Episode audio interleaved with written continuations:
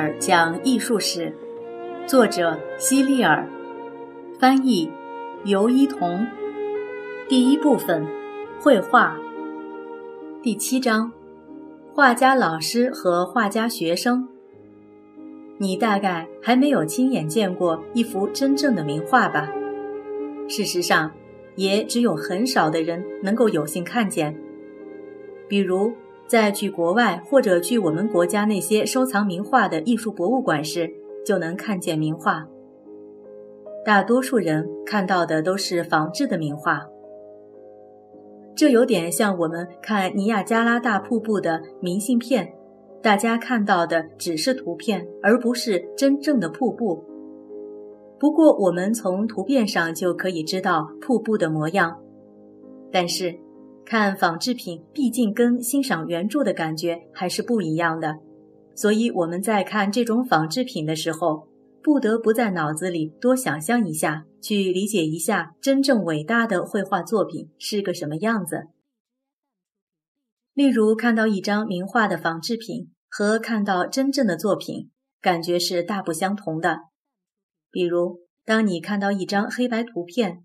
上面的画原本画的是色彩鲜艳的景色，那么你只能充分发挥想象力，通过这张黑白图片去想象它真实的色彩。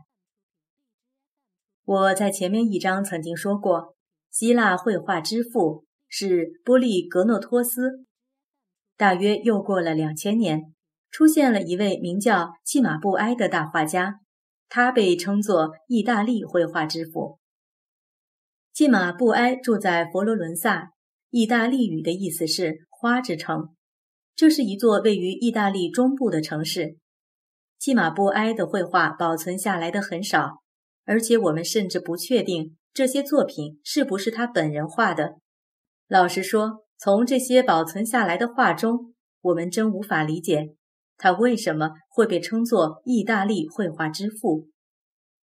如果契马布埃生活在今天，他很可能算不上伟大的画家，不过在他那个时代，他的画比之前一千多年以来的所有画家画的都好。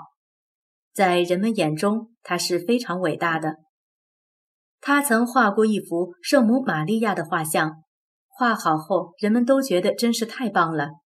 为了庆祝这幅画作的完成，大家还特意举行了一次庆祝游行，吹着喇叭，挥舞着旗帜。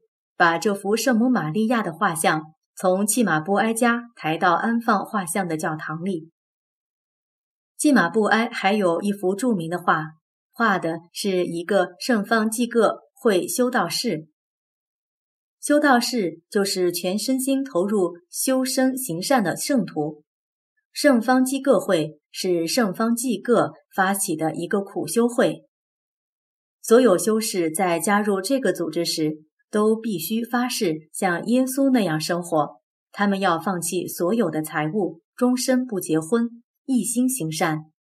他们还必须亲自参加劳动，自己种粮食、建房子。另外，他们通常也要把头顶的头发剃掉一部分，留下一块空空的圆形区域，让大家一眼就能看出他们是修士。这种剃光头的做法叫做剃度。修道士们穿一身粗糙的棕色玳瑁长袍，腰上系一根同样粗糙的绳子，把长袍裹起来。或许你现在已经看到了下面的图片，十分难看。你是不是已经惊叫出来了？这个人怎么这么老？太丑了！这幅图画的就是我们上面提到的圣方济各，他头顶上有一个光环。凡是基督教圣人的头顶上。都会画上这么个光环，意思是他们很神圣。圣方济各手上的那个小黑点可不是不小心弄脏的。据说圣方济各非常希望自己能够像耶稣那样，为了世人而经历所有的苦难。他在自己的手指和脚趾上钉出很多洞，就像耶稣当初被罗马人钉在十字架上时，手指和脚趾被钉出了洞一样。因为他也希望有天使降临在自己身上，这种指甲上的独特标记，我们把它叫做圣痕。季马布埃之所以出名，并不是因为他的画有多好，主要是因为他有一个优秀的学生。这个学生后来成了比老师还伟大的画家。据说有一天，契马布埃在佛罗伦萨附近的一个乡村散步，遇到一个正在放羊的牧童。这个牧童一边放羊，一边在一块硬石板上画这些羊。契马布埃无意中凑过去看了看。大吃一惊，赶紧问这个牧童叫什么名字。牧童回答说：“乔托，这个名字就是安布罗乔托的简称。”季马布安一眼便看出乔托是个很有天赋的孩子，就问他愿不愿意跟自己回佛罗伦萨学习绘画。小男孩意外得到这样一个机会，当然非常开心。在征得父亲的许可之后。他就跟着切马布埃一起生活和学习了。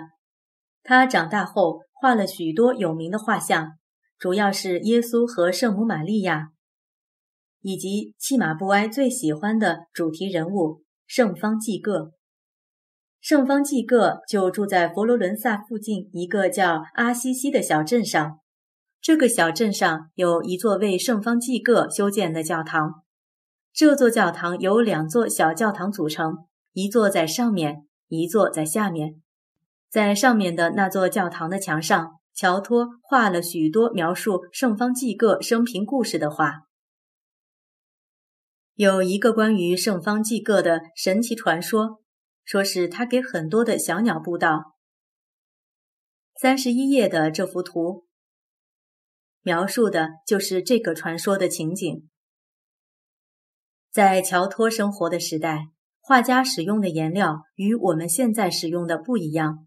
今天的画家用油彩做颜料，也就是将彩色粉和油混合在一起，而且是在画布上作画。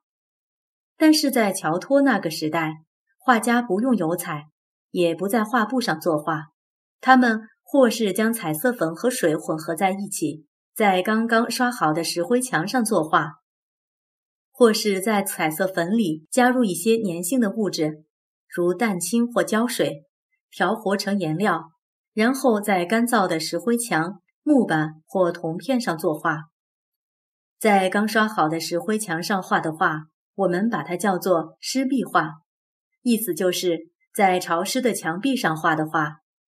用蛋清和其他材料调和制成颜料之后画出来的画，人们把它叫做淡彩画。据说有一次，教皇想找人画一幅画，就派人去乔托那里，要他提供一幅绘画作品的样本。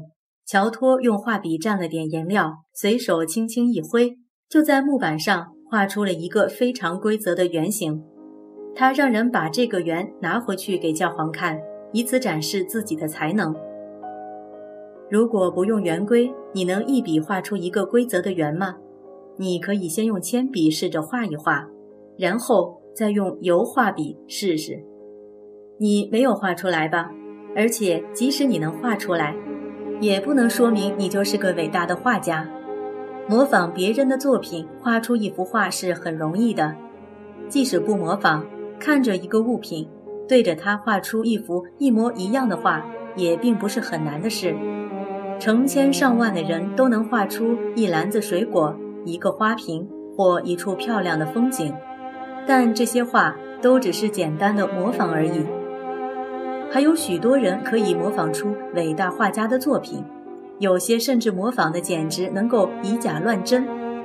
但很少有人能够只凭自己的画笔，创造性的画出一幅画，或者将各种零散的碎片拼凑成一幅美丽的图画。